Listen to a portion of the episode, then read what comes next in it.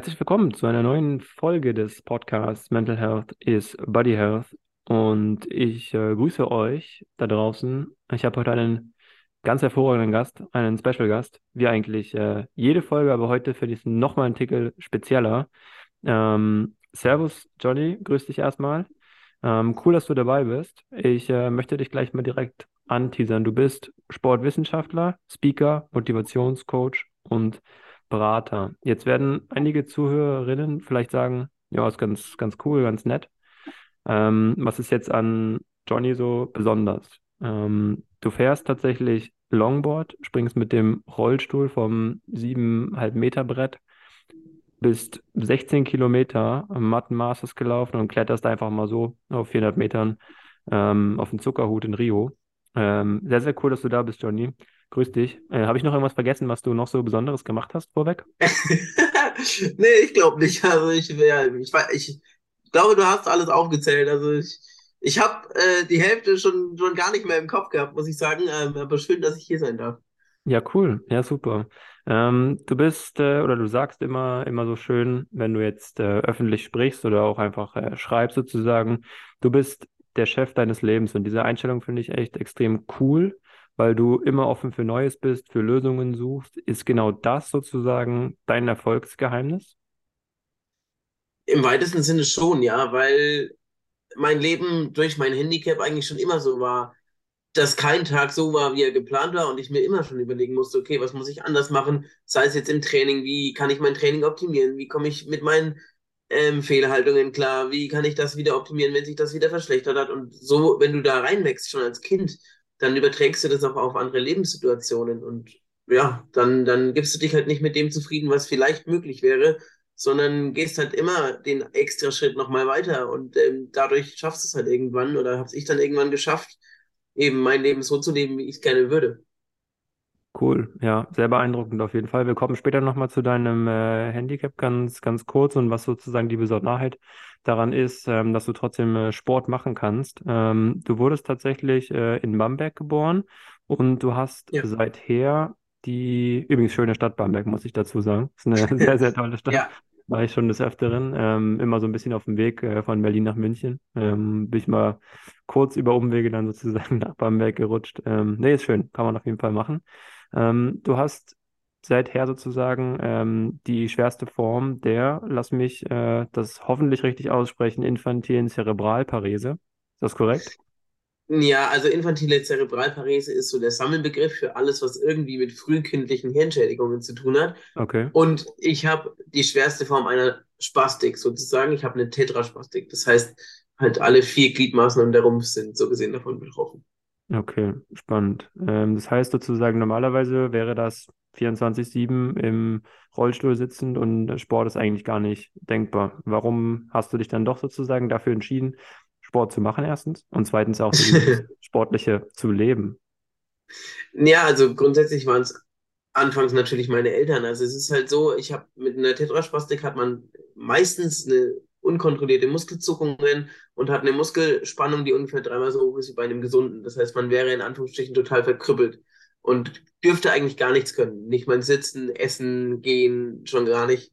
Also eigentlich nicht mal die alltäglichsten Dinge alleine tun können, damit man sich das mal vorstellen kann. Und meine Eltern waren halt diejenigen, die früher schon ab der ersten Sekunde eigentlich sehr, sehr viel an Training und an Therapien da reingesteckt haben und auch einfach gesucht haben nach Möglichkeiten. Für die war das ja auch ein Stochern im Nebel, weil niemand so richtig von den Ärzten auch äh, zwei Jahre lang sagen konnte, was habe ich jetzt eigentlich wirklich. Und die sind auch sehr schnell schon weggegangen von der Schulmedizin hin zu anderen Therapieformen, immer mit dem Ziel, mich möglichst normal auch zu erziehen. Das heißt, mir nur so weit zu helfen, wie es wirklich notwendig ist. Und ich bin eben auch glücklicherweise in einer großen Familie aufgewachsen, wo man dann eben sich auch mal selbst behaupten musste und wo ich einfach überall normal mit hingenommen wurde. Und das ist, glaube ich, einer der wesentlichen Schlüssel, dass ich eben auch mal wie jedes andere Kind auf die Schnauze gefallen bin, dass ich mich an Dingen ausprobieren musste, dass ähm, man immer wieder von, teilweise jeden Tag von vorne anfangen musste auch wenn man gedacht hat, man hat mal was erreicht. Und trotzdem haben sie immer wieder jeden Tag von neuem alles versucht dran zu setzen. Und heute, nach über 30 Jahren, muss ich sagen, das war auf jeden Fall der richtige Weg, auch wenn er entgegen der schulmedizinischen Meinung steht. Ja, cool. Ja, spannend. Also ich finde es immer ganz, ganz verrückt, wenn so, wenn ich das oftmals irgendwie auf der Straße oder sowas sehe, dass dann ähm, Eltern ganz, ganz schnell in so ein Schema verfallen, so dieses sehr kindliche Sprache erstens anzunehmen. Das finde Ja, ich immer schwierig. ja, So die, richtig schlimm. Wie so ein Hund. Ja, ja, ist wirklich so. Ich meine, bei Hunden geht es ja weiter, ne? Das ist ja nicht nur, nicht nur bei Kindern so. Aber trotzdem ist es halt schon echt verrückt, dass es dann wirklich so, ja, diese kindliche Sprache da irgendwie ausgepackt wird. Ähm, und das ist halt dann auch sehr signifikant da zu sehen, dass die Kinder ja natürlich auch gar nicht, gar nicht groß lernen können. Also, das ist ja auch Ja, muss ja gar nicht mal Akademikerfamilie, wie auch immer. Das ist jetzt, bei mir ist es jetzt auch, also meine Eltern haben weder Abitur noch irgendwie studiert, die wussten nicht mal gefühlt, ähm, was ein, was ein Studium irgendwie beinhaltet, was auch völlig okay ist. Ähm, deshalb habe ich dann noch, so wie es war, eine Ausbildung gemacht, weil es hieß, mach mal was äh, Sicheres, du musst ja 40 Jahre in dem Beruf bleiben. Finde ich auch gut. Äh, im Nachhinein war es, war gut, ein Fundament zu haben. Aber das ist, finde ich halt echt schon, echt schon verrückt. Und da ist es natürlich umso wichtiger, dann auch zu sagen, okay, ja, wir erzählen dich völlig normal und äh, let's go. Und wir können da ja, halt irgendwie eine gewisse Form von äh, Normalität äh, reinbringen, weil ich meine, das, ja, das Schöne ist ja an sich, du kannst ja trotzdem ähm, alles weitere so klar, klar machen. Also du kannst ja klar denken, du kannst ja deine, deine Strukturen, wie auch immer, ähm, klar, bist du gehandicapt, okay, aber trotzdem, also ich finde es, finde es großartig. Ja, und das Coole ist ja, dass Kinder eigentlich das perfekte Beispiel sind, wie man mit sowas am einfachsten umgeht. Weil Kinder total unbefangen sind und die fragen einfach gerade raus und so ohne Voreingenommenheit und ohne irgendwie jetzt jemanden vorher schon zu verurteilen und vorher schon Schlüsse zu ziehen. Und das ist eigentlich richtig cool. So, ich meine, das ist immer wieder das Beispiel, was ich öfter mal bringe. Ich bin mal im Schwimmbad mit meinen Gehstöcken Richtung Kabine gelaufen und dann fragte ein kleines Kind so seine Eltern so, was hat der, was hat der Mann? Und dann sagte der, das Eltern Phase oder der Elternteil, ja, sowas fragt man nicht. Und das habe ich halt gehört und dann meinte ich so, doch, kann er ruhig fragen, kein Problem. Und der war vielleicht so vier oder fünf. Mhm. Und dann habe ich halt gesagt, nee, das sind zwei Gehstöcke, damit ich besser laufen kann. Und was hat das Kind gesagt? So, die, die Eltern haben sich schon total geschämt. Und das Kind guckt seinen Papa so an, Papa, das ist voll cool, ich will auch zwei extra Beine haben. Ja, ja, So, aber dann sind es keine ja. Gehstöcke und nicht negative, sondern zwei positive Extrabeine. Es ist halt Ja. einfach, ich musste so lachen in dem Moment, weil es einfach so witzig war. Ja, das ist cool, ja, absolut. Also ich meine, das Ding ist halt doch, also ähm, gerade mit, mit Kindern, ich sehe das oftmals im sportlichen Bereich so, ne? Also Kinder, irgendwie Kindertraining, wie auch immer, das ist halt einfach eine, eine coole, ehrliche Art der Arbeit und das macht natürlich dann ungemein, ungemein viel Spaß. Und ähm, ja, also finde ich schon, ich finde persönlich, so hart wie es klingt, das Problem bei so Jugendvereinen und Kindervereinen sind nicht die Kinder. Das sind oftmals die Eltern, weil die natürlich von außen dann einwirken und dann kommen die ganzen, ich habe das ja früher selbst auch gemerkt, wo ich im Fußballbereich dann irgendwie aktiv war, dann war das so, hm, ja, okay, warum spielt mein Sohn nicht, warum spielt meine Tochter nicht und so weiter und so fort. Und da geht es dann erst Ja, los, ne? Das ist dann schon, schon schwierig, ja, das stimmt. aber spannend. Ähm, wir hatten im Vorgespräch ganz, ganz witzig ähm, uns so darüber unterhalten, gerade was so Studium anging. Ähm, ich habe es nicht, oder ich habe den Move zur SPOHO, zur Sporthochschule in Köln nicht gemacht. Du hast tatsächlich einen äh, Masterabschluss an der Deutschen Sporthochschule in Köln gemacht, du sozusagen parallel noch ein Studium zum, das fand ich super, super spannend, ähm, Spiel- und Video, Videoanalysten beim DFB absolviert hast. Wie kam denn die Nummer zustande? Also letztendlich habe ich ja, äh, war mir klar, dass wenn ich mit einem Handicap ähm, Sport studiere, wird es nicht einfach, einen Job zu Mhm. kriegen. Ähm, und dann war mir von Anfang an klar, dann muss ich halt was haben, was quasi diesen Nachteil durch das Handicap ein bisschen ausgleicht. Das heißt, ich habe von Anfang an einfach immer schon versucht, parallel zum Studium so ein bisschen über den Tellerrand zu schauen.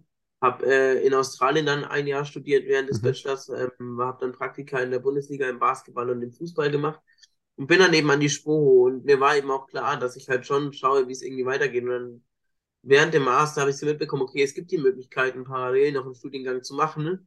eben als Spiel- und Wiederanalyst. Und dachte ich mir, okay, das ist ein weiterer Baustein, der sicherlich nicht schadet, weil ich damals noch vorhatte, im Fußball, im Athletikbereich auch zu arbeiten, weil ich da auch sehr gut war.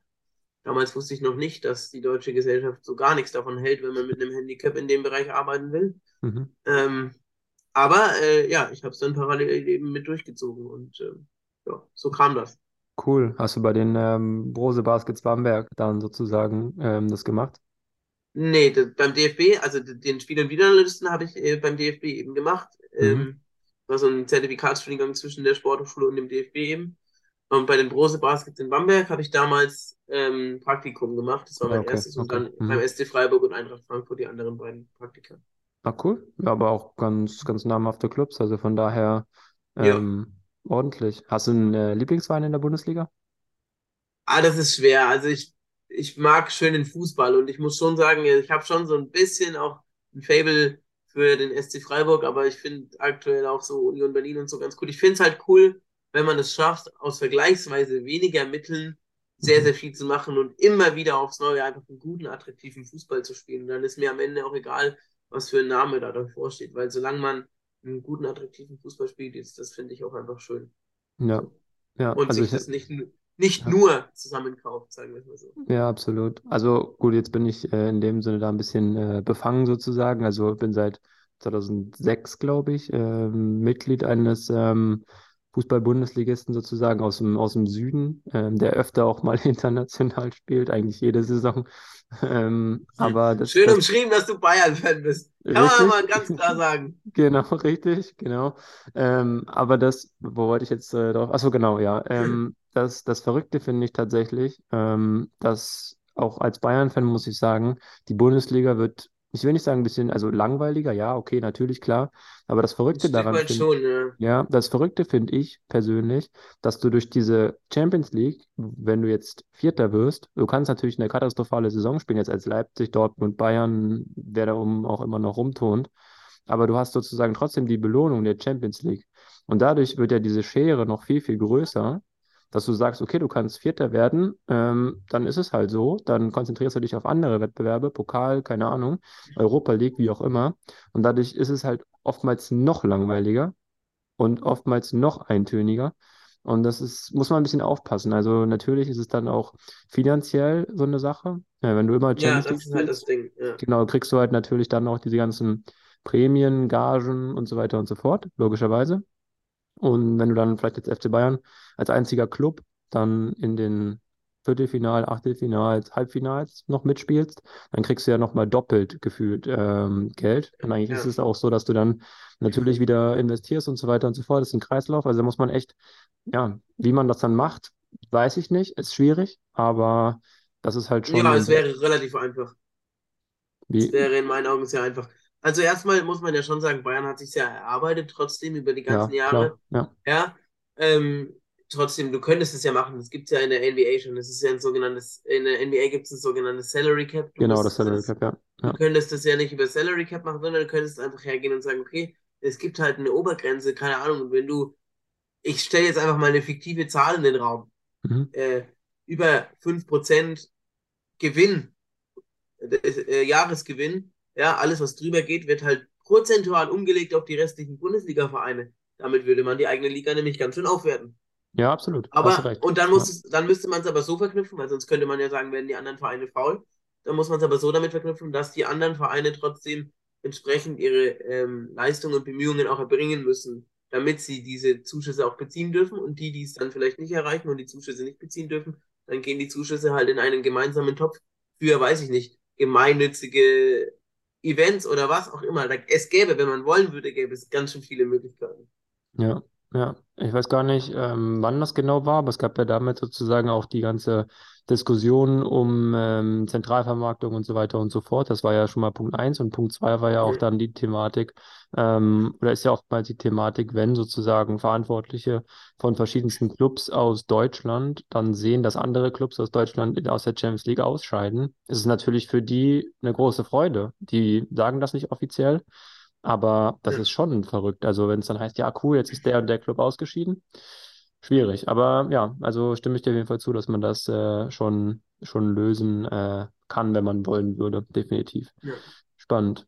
Ähm, du hast tatsächlich, ähm, oder nicht nur einige, vielleicht auch ab und zu ein paar, paar Rückschläge sozusagen nochmal äh, erlitten oder erlebst sie immer wieder. Ähm, darauf ist jetzt gar nicht so der, der Fokus gelegt, mal größer, mal kleiner. Ähm, was würdest du sozusagen Menschen da draußen mit auf den Weg geben, ähm, wenn du sagst, okay, ja, glaub an deine Ziele, Träume, Wünsche. Ähm, was ist das Aller, Allerwichtigste, wo du sagst, okay, das, wenn ich es in einem Satz sagen könnte, let's go. Äh, also da ich schon mal an dem Punkt war, wo ich ernsthaft darüber nachgedacht hatte, mir das Leben zu nehmen, weil einfach über mehrere Jahre alles mehrfach schiefgelaufen ist, weiß ich heute, und, und ich habe mich selbst aus diesem Punkt wieder rausgezogen. Okay, stark. Kann ich, glaube ich, heute sehr gut sagen, was eine der, oder es ist nicht das eine, aber es sind so ein bis zwei Dinge, würde ich sagen. Mhm. Das eine ist einfach wirklich jede Chance, die sich einem bietet, erstmal zu nutzen. Ganz egal, ob sie einen direkten Nutzen für einen hat oder nicht. Ganz häufig gibt es Sachen, die merkt man erst ein, zwei, drei Monate oder vielleicht sogar zwei Jahre erst später, dass es wirklich gut so war. Und das kann ich heute, so aberwitzig wie das klingen mag, bei all diesen Rückschlägen, bei jedem einzelnen, in Anführungsstrichen, erstmal negativen Erlebnis sagen, es war gut so, dass es genau so passiert ist. Und das Zweite ist, man muss dann nur bereit sein, danach zu suchen, auch im Negativsten etwas Positives finden zu wollen. Denn wenn man A, jede Chance nutzt und B, auch bereit ist, nach dem Positiven zu suchen, wird man auch immer etwas finden. Egal wie klein es ist. Ich kann von zehn Workout-Übungen neun richtig beschissen machen und die eine zehnte fünf Prozent besser als zwei Wochen vorher. Dann kann ich entweder mich über die neun schlechten ärgern oder mhm. ich nehme die eine her, die nur die in Anführungsstrichen nur fünf Prozent besser ging und freue mich aber genau darüber. Dann habe ich nämlich genau das gemacht. Und dann werde ich am nächsten Tag auf jeden Fall schon mal besser in den Tag starten, als wenn ich mich an den neuen schlechten aufhänge. Cool, spannend. Ja, gebe ich dir, gebe ich dir zu 100% recht. Ja, es ist oftmals natürlich ähm, gerade so Zuhörer, Zuhörerinnen, die dann immer sagen, ja, das ist schön, dass du über mentale Fitness sprichst, ist toll. Ähm, ist sowieso oftmals auch ein Tabuthema natürlich, mentale Fitness. Ja, auf jeden Fall. Also finde ich schwierig. Ich meine, es soll jetzt nicht nur sozusagen um mentale Fitness gehen, also auch die Kombination aus, aus allem, aber ganz, ganz oft, wo es heißt, okay, wir haben mental angeschlagen, schwierig. Ähm, ich erinnere nur an das Beispiel sozusagen damals, das war, glaube ich, der, der First Time ähm, Robert Enke. Ähm. Schwierige Nummer, wo dann sozusagen alle danach wieder auch gesagt haben, ja, das war klar, ähm, labil und alles drum und dran. Ähm, ja, aber das Ding ist halt, da muss man sich dann vielleicht auch mal hinterfragen, okay, woran hat es dann. Woran lag es eben, genau. Genau, und das ist da sozusagen die, die Thematik, ne? Also äh, ich finde, es ist also jetzt Tabuthema hin oder her, aber man muss halt trotzdem im, im Groben sozusagen äh, drüber sprechen. Und ich finde es auch da wieder verrückt, wie viele Profisportler es wirklich gibt. Ich hatte ähm, kurzer, kurzer Einschub dazu sozusagen mit dem ähm, Philipp Flieger das äh, Gespräch schon und er mhm. sagte auch, er hat sich echt ernsthaft darüber Gedanken gemacht, inwieweit sozusagen dieses Profisport-Dasein noch so seins ist. Ähm, ja, das kann ich verstehen, ich, weil es zwingt dich zum, ja. es zwingt dich an ein System, mit dem nicht viele klarkommen und nachvollziehbarerweise. Ja, absolut. Und es ging da um dieses spezifische äh, Thema, so gerade, es war Doping, war das Beispiel sozusagen. Das ist jetzt ein bisschen fernab, könnte man meinen, aber ich finde, ich kann das schon gut nachvollziehen, weil wenn du an der Startlinie mit jemandem stehst, Seite an Seite, ähm, du denkst, okay, es ist ein fairer Wettkampf, es geht los, du bist mental fit und du hast keine Chance. Du, du gehst, keine Ahnung, mit zehn Minuten Rückstand ins, ins Ziel, dann bist du frustriert. Und dann kriegst du zwei Wochen später die Nachricht, der war gedopt oder der hatte EPO genommen. So. Und das ist dann natürlich wieder ein Rückschlag und du denkst dir, ganz ehrlich, sozusagen, jemand, der dann ähm, dopt, ja. nimmt dir sozusagen auch mental die Chance auf diesen Gewinn. Und das ja. ist halt ein Part nur dieses ganzen Konstruktes. Punkt zwei natürlich, klar, ähm, auch kein Geheimnis, Trainerdruck oder ähm, generell Wettkampf und so weiter, viel Reisen. Also das ist wirklich eine Sache, nicht ohne Grund haben die, die Top-Vereine ähm, ja, Mentaltrainer so. Und das ist, ja, glaube ich, ein Markt. Ja, und das ist, ja. und es wird trotzdem viel zu klein geredet häufig. Und ich finde ja, also ne, es fällt ja, klar, jemanden wie mir, dem fällt es vielleicht jetzt mittlerweile einfacher, sich jedes Mal zu motivieren, weil man das ständig übt. Aber das ist auch nicht jedermanns Sache.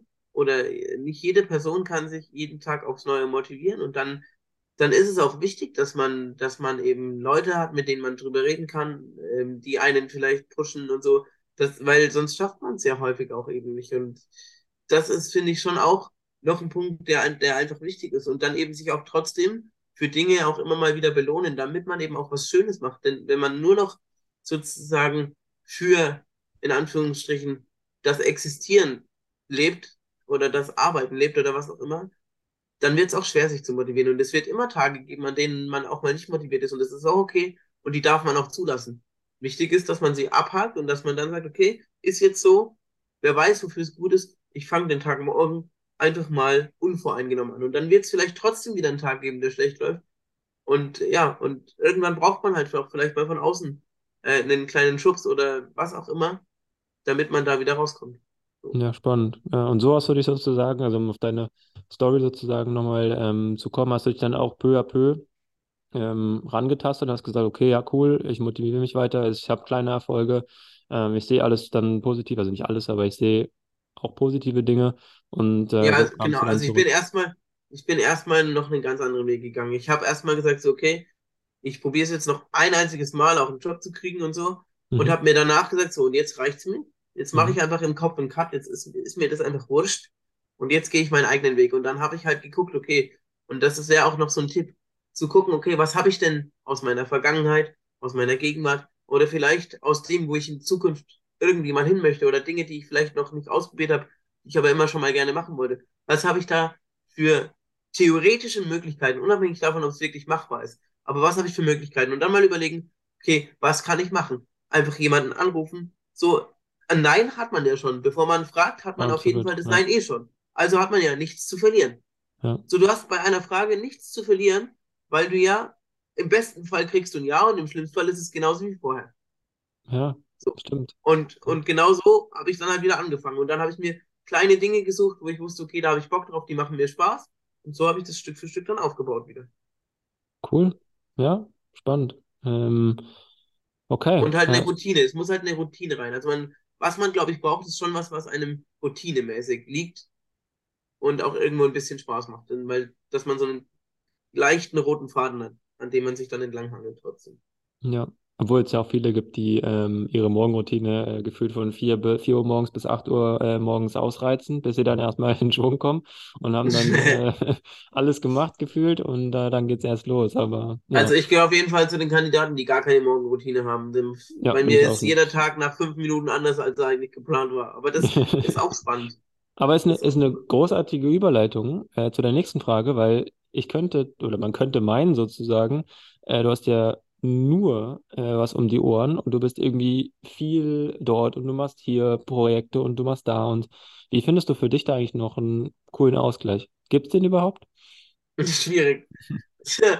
Also tatsächlich habe ich jetzt nach dem Projekt in Rio de Janeiro das erste Mal gemerkt, sorry, das erste Mal gemerkt, dass ich wirklich platt bin.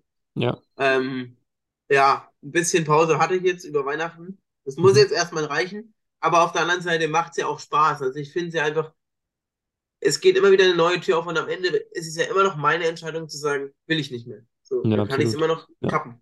So. Ja, das finde ich, Und, ja. Äh, ja, das finde ich eine ganz, ganz spannende Sache, was du, was du gerade sagst, weil ähm, ich sehe oder ich merke des Öfteren in meinem, in meinem Umfeld sozusagen, ähm, egal wer es, wer es ist, aber viele, die halt einfach äh, dann immer sagen, ja, du, warum machst du denn das?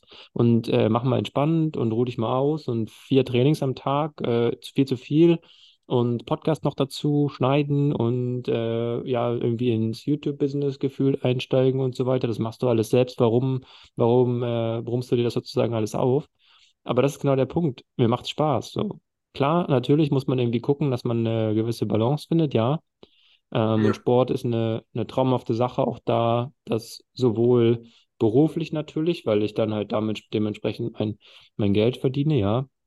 Aber trotzdem ist es ja auch ein Ausgleich. Also ich kann ja mir jederzeit einfach die, die Laufschuhe nehmen und sagen, komm, pass auf, oder ich nehme mir, weiß ich nicht, eine, eine Yogamatte hier und mache halt irgendwie entspannt ein bisschen äh, Möglichkeiten des, des Abschaltens. Und auch selbst wenn es nur ähm, einen, einen Podcast sozusagen, den ich mir auf die Ohren mache, das kann ja auch schon Ausgleich sein und eine Entspannung sein.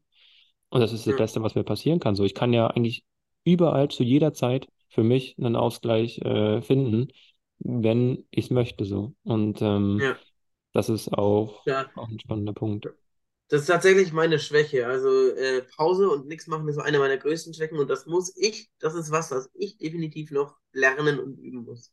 Ja. Muss ich ganz klar sagen. Und, ja. ja. Und was mir aber tatsächlich, das ist ja bei, nicht bei allen Leuten so, ich bin jemand, der ist, ich bin sehr gerne unter Leuten und mhm. das ist auf der einen Seite das, was mir am meisten wehtut, weil, weil es ganz vielen Leuten immer noch super schwer fällt, so normal mit jemandem mit Handicap umzugehen. Und das ist mhm. sehr traurig eigentlich, dass ich dann doch sozial so isoliert bin. Und das Interessante ist, äh, das konnte sich niemand vorstellen bisher, glaube ich. Und alle haben immer so drüber gelächelt, wenn ich das so erzählt habe, wenn mich mal jemand gefragt hat.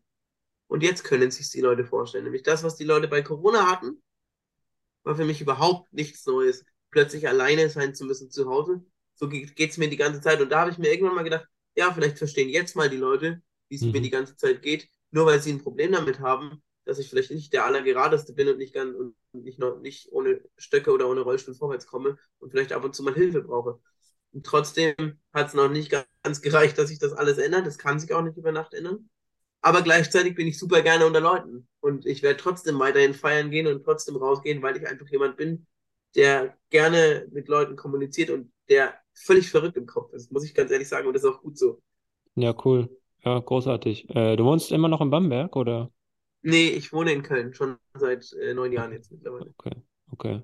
Ja, ich weiß gar nicht, wann ich bin. Bamberg wäre mir auf jeden Fall zu klein und zu wenig Action. Ja, okay. Ja, na gut, in Köln ist auch schon einiges, einiges los, das stimmt. Ja. Ja. Das ist, na, ich bin, wenn ich äh, im, im äh, Rheinland sozusagen bin, dann bin ich komischerweise irgendwie öfter in Düsseldorf. Gut, weil ich Eieiei, ui, das ist ganz das, gefährlich. Also das habe ich schon gelernt. Das, das, ist ganz gefährlich. weiß ich, weiß ich. Ähm, aber weiß nicht, irgendwie habe ich zu Köln, also ich will nicht sagen, ich habe jetzt keinen Bezug dazu, aber ich kenne wenig Menschen, die in, die in Köln irgendwie äh, wohnen. Ich glaube, du bist gefühlt der mit der Einzige, den ich jetzt mal spreche, der in, der in Köln. Ich Äh, nehme das jetzt mal als Kompliment. absolut, absolut darfst du. Und wenn ich das nächste Mal in Köln bin, dann denke ich auf jeden Fall an dich und dann, äh, dann schreibe ich dir und dann machen wir Ja, entspannt eine, gerne. eine Ja. coole, eine coole äh, Session. Sehr schön. Ähm, kommen wir zum äh, Februar 2004. War tatsächlich eine ähm, bedeutende Erfahrung, habe ich mal äh, mich so belesen in den, in den News sozusagen. Ach so, ich Ähm, wollte gerade schon fragen, ob du, ob du das in meinem Buch gelesen hast oder woher du das hast. Aber ja. Nein, das, das Buch, das Buch ist auf der To-Do-Liste bei mir. Ist auf der To-Do-Liste, muss ich noch machen. Ähm, nee, aber ich hatte damals lustigerweise ähm, ein, eine Reportage sozusagen gesehen. Das war vor, ich weiß gar nicht, wann das war. Und da hatte ich dich auch mal, glaube ich, äh, sogar in der Story verlinkt, weil ich das so cool fand, wie du sozusagen mit verschiedensten Dingen umgegangen bin, äh, bist. Und dann, ja, jetzt sitzt du sozusagen äh, hier. Also sehr cool.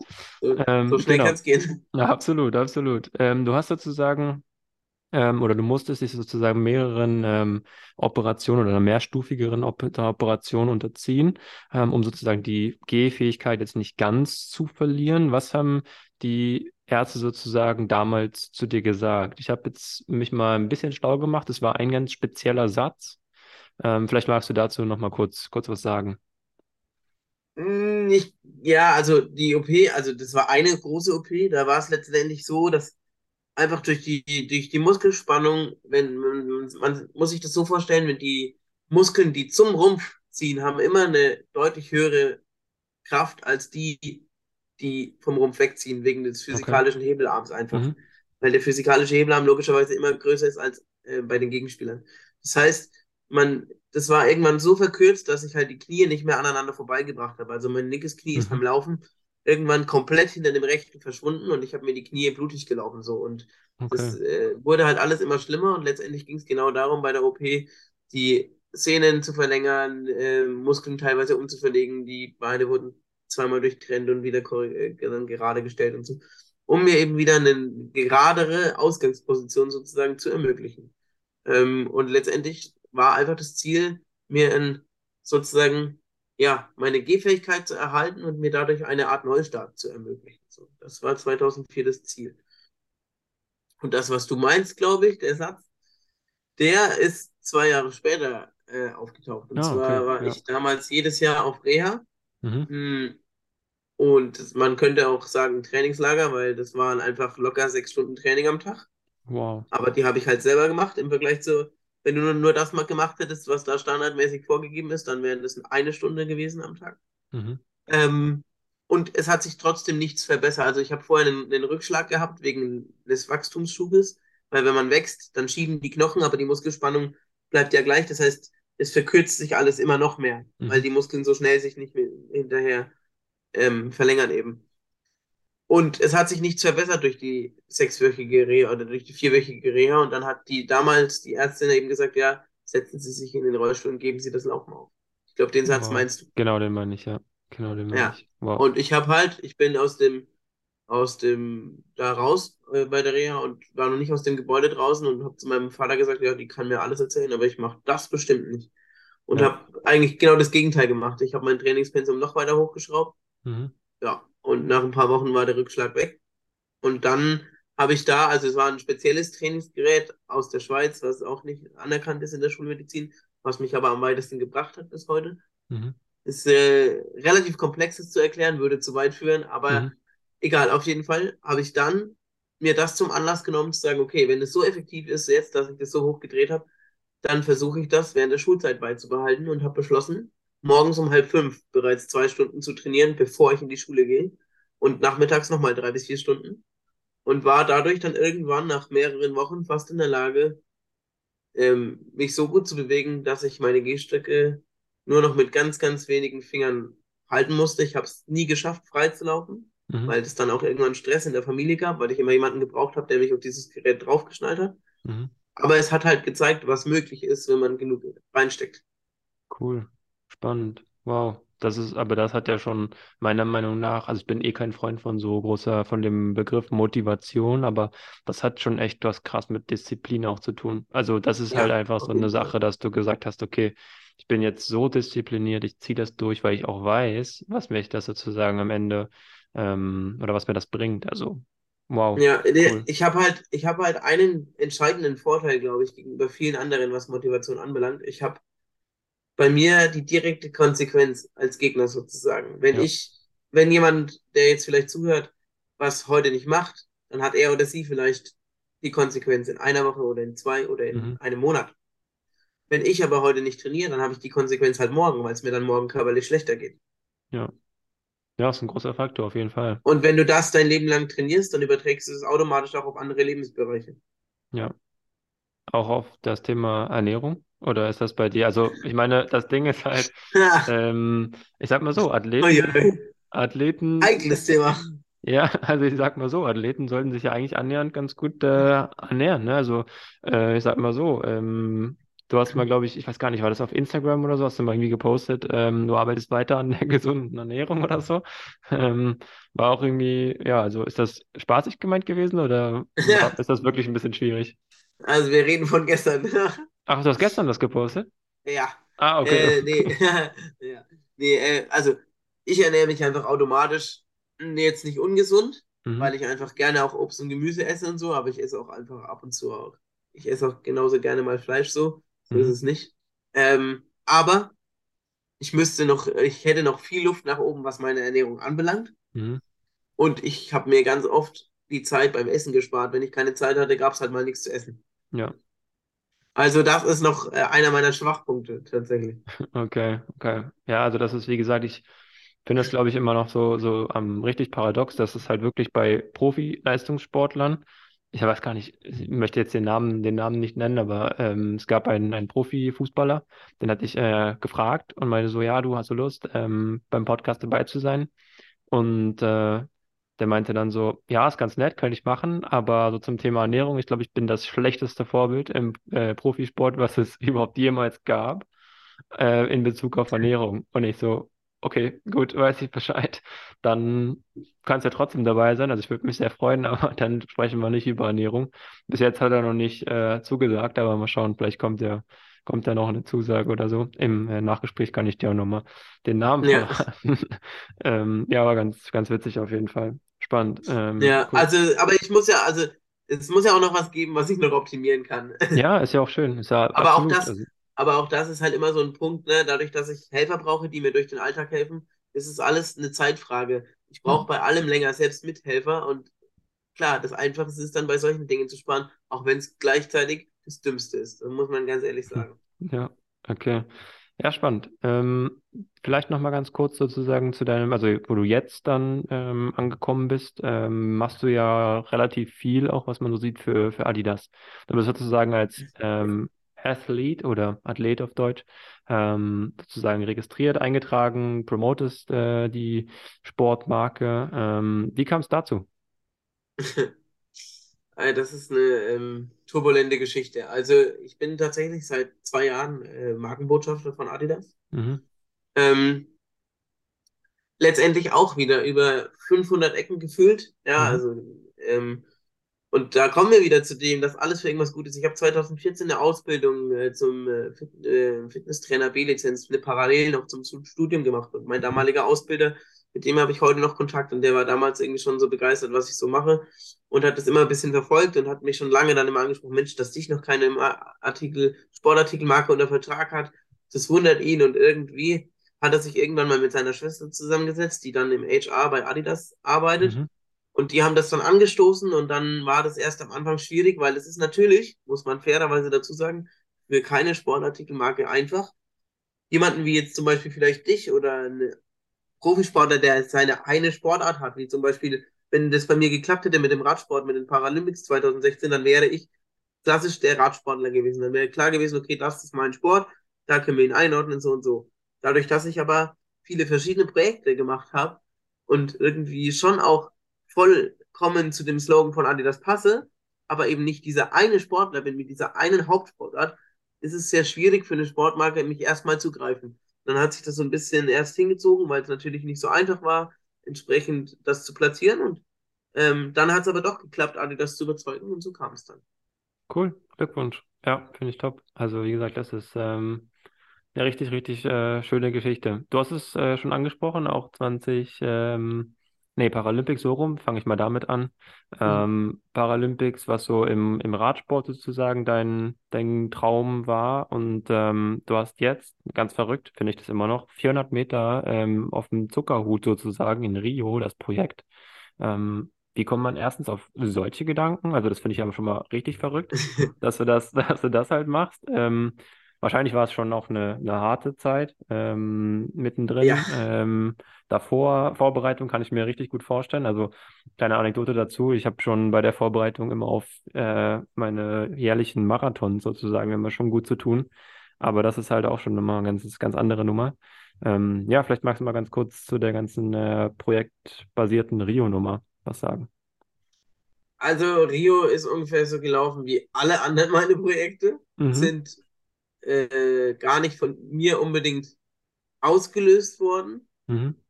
Und wie fast alle Projekte wurde ich von irgendwem so drauf geschubst und dann habe ich halt Ja gesagt und wenn ich halt Ja sage, dann halte ich mich halt auch dran.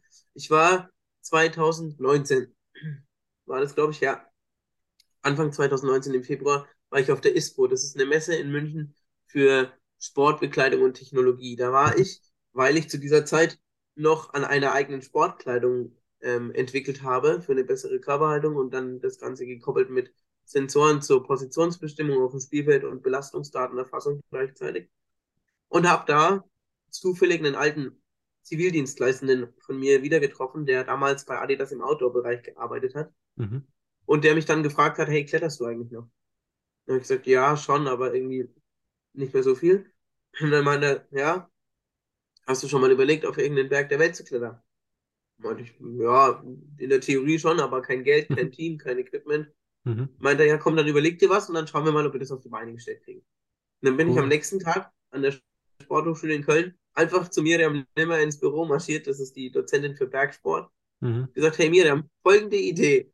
Hast du eine Idee, auf welchen Berg? Und wärst du theoretisch bereit, als Expertin oder als Bergführerin mitzukommen? Mhm. Kannst dir auch Zeit lassen, das dir zu überlegen. Und die hat zu meinem Erstaunen, weil sie sehr viel zu tun hat, keine drei Sekunden überlegt und hat gesagt, ich bin auf jeden Fall dabei. Und weil sie zufälligerweise kurz vorher von Bekannten von sich gehört hat, dass man in Rio den Zuckerhut hochklettern kann, hat sie den einfach mal spontan vorgeschlagen. Und nachdem ich 2016 in Rio ja nicht antreten konnte bei den Paralympics, Mhm. war das schon mal der erste Punkt, der gut gepasst hat. Und dann ist Wärme theoretisch für meine Muskulatur noch gut. Und Mhm. der Zuckerhut ist obendrein noch ein Berg, den jeder kennt, auch außerhalb des Klettersports.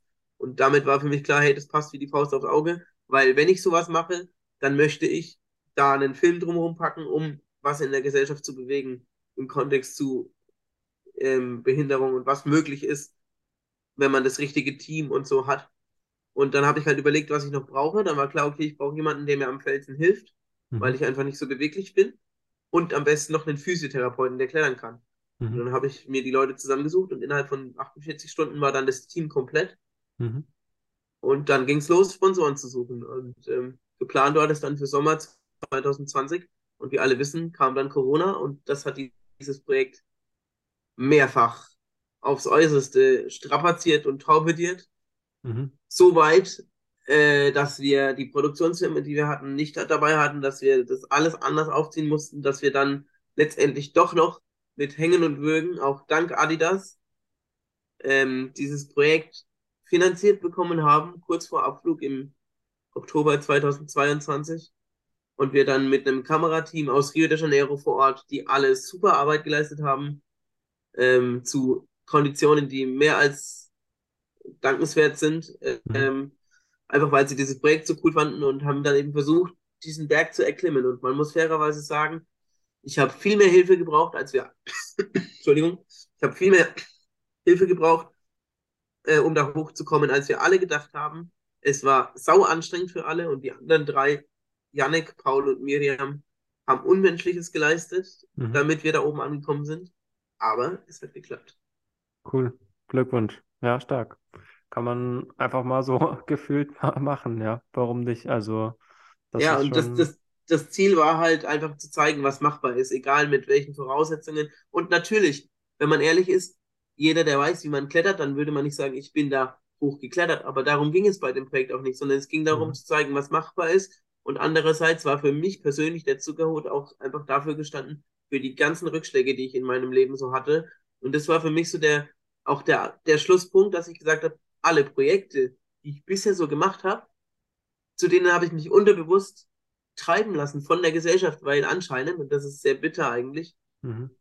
ich habe immer das Gefühl, also jetzt ist mir das aufgefallen, während ich das Buch dann geschrieben habe und als ich dann aus Rio zurückkam, dass nur wenn ich mit dem Handicap so in Anführungsstrichen besondere Dinge gemacht habe, wie mit dem Rollstuhl von dem 7 Meter Turm springen oder diesen Mudmaster oder auf dem Zuckerhut, dass nur dann die Leute so, oh wow, und nur in dem Moment war ich dann für sie der normale, vollwertige Mensch. Mhm. Und ich habe dabei gar nicht gemerkt, dass mich diese Tatsache unterbewusst immer zu immer waghalsigeren Projekten getrieben hat, bis ich jetzt in Rio war. Und das hat ein paar Wochen nach Rio jetzt gedauert, bis das bei mir mal Klick gemacht hat. Und ich habe in Rio auch viel über meinen eigenen Charakter nochmal gelernt, wie ich mit Dingen umgehe, wie ich vielleicht in Zukunft anders mit Dingen umgehen sollte, auch gegenüber anderen Menschen und so. Ähm, aber ich habe auch gelernt, dass es das letzte Projekt war, was diesem Ziel gedient hat, aus dieser Schublade rauszukommen. Weil mhm. entweder die Leute haben es jetzt endlich mal gecheckt oder halt nicht. Und wenn sie es nicht gecheckt haben, dann ist es ihr Nachteil und nicht ja. mehr meiner. Ja, absolut. Ja, finde ich, finde ich. Also kann ich nur im wahrsten Sinne des Wortes den, den Hut ziehen, sozusagen. Ähm, nein, fand ich, finde ich cool. Ich habe das jetzt, also bei mir ist es sozusagen so ein persönliches Projekt, was ich immer mal machen wollte. Jetzt nicht, dass ich mich sozusagen challenge, sondern ähm, in Berlin ist im Juni, glaube ich, nächstes, äh, dieses Jahr ist es ja schon, oh mein Gott, dieses Jahr ähm, sind die Special Olympics ja in Berlin. Mhm. Und äh, ich habe jetzt einfach sozusagen ähm, mich dort angemeldet als Volunteer und cool. habe gesagt, okay, ähm, gut, klar, als Selbstständiger ist eine Woche oder anderthalb Wochen ohne ähm, Geld ein hartes Ding, muss man sagen, weil ich ja. gebe natürlich dann Kunden ähm, eine Absage und sage, sorry, ich bin jetzt erstmal sieben bis neun Tage beschäftigt. Ähm, ich kann nicht, nicht trainieren, wie auch immer.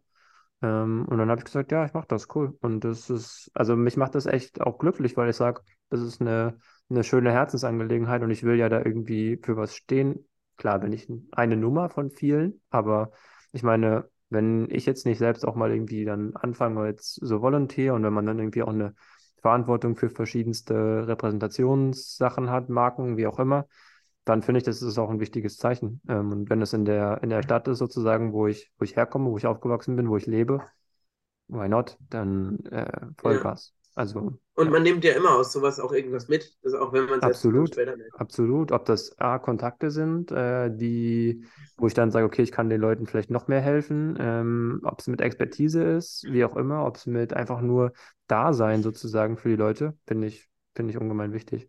Und ja. ich weiß, ich kenne das selbst, wenn ich bei einem, bei einem Wettkampf irgendwie bin. Ich bin jetzt nicht professionell wettkampfmäßig unterwegs, aber selbst ein Marathon ist ein einfaches Beispiel. Bin ich ja froh über jeden, der da ist und irgendwie Bananen reicht so. Und das ist halt ja, schon, schon wichtig. Und ja, ja. finde ich, finde ich, sollte man auf jeden Fall machen. Spannend.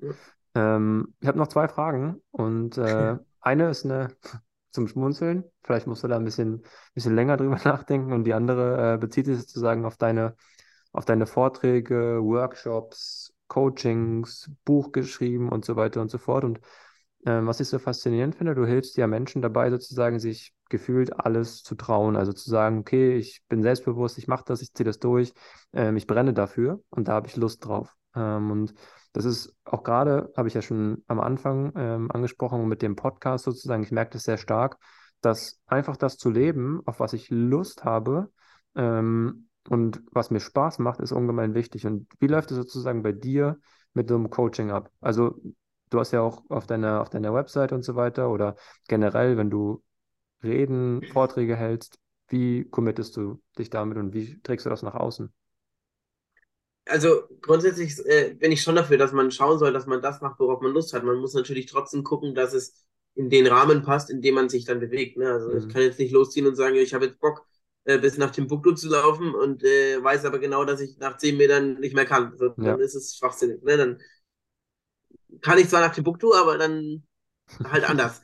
So, vielleicht doch im Flieger, ne? Also, ja, also in meinen Coachings ist es ganz klar so, dass ich mir erstmal angucke, okay, wer sitzt da vor mir? Dann, und was erst erstmal, wer oder welche Person sitzt da vor mir? Mhm. Was sind die Umstände der Person? Warum kommt die Person zu mir? Was sind die Ziele? So, und dann arbeite ich halt mit der Person zusammen daran. Okay, was sind die primären Ziele? Warum, wieso, weshalb? Und wie ähm, ja, möchte die Person da hinkommen. Und dann, dann ist es meine Aufgabe, einerseits der Person so ein bisschen Leitfaden an die Hand zu geben, wie das gehen kann, aber auch einfach der Person dabei zu helfen, vielleicht manchmal aus einem anderen Blickwinkel auf Dinge drauf zu gucken, weil dann teilweise die Antworten sich von selbst ergeben oder andere Wege sich öffnen. Und bei meinen Vorträgen ist es so, dass ich den in Anführungsstrichen Vorteil habe, dass ich dadurch, dass ich mal ganz unten war, mhm. am absoluten Tiefpunkt, und mich da selbst rausgearbeitet habe, ich natürlich mir nichts aus den Fingern saugen, in Anführungsstrichen muss, ja, sondern meine genau. Geschichte als Leitfaden nehmen kann, aber die Vorträge immer auf die Zielgruppe versuche zuzuschneiden. Das heißt, ich versuche die Leute mit einzubinden, ich versuche ihnen erstmal nahezubringen, okay, was bedeutet es eigentlich, mit so einem Handicap zu leben? Und zwar es auch so nahezubringen, dass sie sich wirklich nicht nur vorstellen, sondern auch nachfüllen können, also mit einer, mit einer Aufgabe, mit einer kleinen Trainingsaufgabe wo sie das eben vermittelt bekommen, was es heißt. Und dann anhand von meinen Erfahrungen, Erlebnissen und Projekten die Zuhörerinnen und Zuhörer mit an die Hand zu nehmen in ihre eigene Gedankenwelt und dann kann jeder und jede für sich selbst entscheiden, nehme ich was aus so einem Vortrag mit und wenn ja, was. Ich mache niemandem eine Vorgabe. Es gibt bei mir oder für mich gibt es kein Rezept XY, wenn du es so machst, dann hat es die und die Konsequenz, sondern ich gehe einfach nur her und sage, okay, ich würde in der, in der einen Situation so und so damit umgehen Letztendlich muss aber jeder und jede für sich entscheiden, wie er oder sie damit umgehen möchte. Mhm. Und ich bin immer auch offen und ich bin vor allem froh darum, wenn es am Ende Fragen und auch Kritik zu diese, bei diesen Vorträgen gibt, denn die Fragen sind am Ende das, die auch so einen Spiegel mir selbst vorhalten. Wie habe ich meinen Vortrag erhalten? Wie gut oder wie schlecht kam er bei den Zuhörerinnen und Zuhörern an? Und ich möchte nur so lange Vorträge und Workshops halten, wie es auch authentisch ist denn ab dem Zeitpunkt, wo ich nicht mehr authentisch bin, habe ich nichts mehr mit Vorträgen auf der Bühne verloren, finde ich. Okay, cool. Ja, Top-Einstellung. Ja, finde ich gut. Ähm, ja, Coaches, äh, Berater, Speaker ist eh so eine Sache. Da es nicht geschützt ist, ähm, muss man immer ein bisschen vorsichtig sein. Das ist meine persönliche Meinung. Ähm, ja. Aber ja, spannend. Okay, du hast noch äh, eine Frage sozusagen vor dir, dann bist du auch gefühlt erlöst. Ähm, welchen Podcast-Gast würdest du in diesem Podcast gerne einmal hören? Das kann von der Warte aus sein, dass du sagst, finde ich super inspirierend als Person an sich, würde ich selbst Uff, gerne da mal. Gibt's viel. Ja, würde ich selbst gerne mal was zu, zu hören. Also kann ich dir ein kurzes, kurzes Beispiel geben, ganz lustig. Die, die Hana Twins meinten auf jeden Fall Joey Kelly, weil er sie sozusagen inspiriert hat. Philipp Flieger hat gesagt Andrea Petkovic, weil sie einfach so eine so eine andere Art an sich auch nochmal hat ähm, und ein bisschen kritischer auch auf den Tennissport äh, schaut. Ähm, genau, was, ja, wo sagst du einfach, okay, ist eine, ist eine coole, coole Person, ähm, vielleicht eine Person, die Bock auf sowas hat?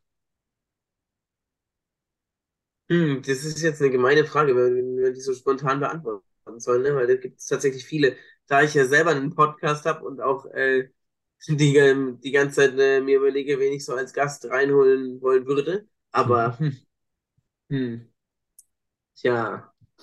Oder werde ich vielleicht sportlich, werde ich sportlich inspiriert oder wo du sagst, er ist eine, ist eine richtig coole Socke vielleicht oder wie auch immer. Coole Socken gibt es sehr viele, ne? Also, da ich ja immer schon mal gerne auf die Rennstrecke wollte, Mhm. äh, ist natürlich das. Ich bin natürlich auch viel im, äh, auch im Fußball zu Hause. Also, es gäbe eigentlich, eigentlich gäbe es so gesehen zwei.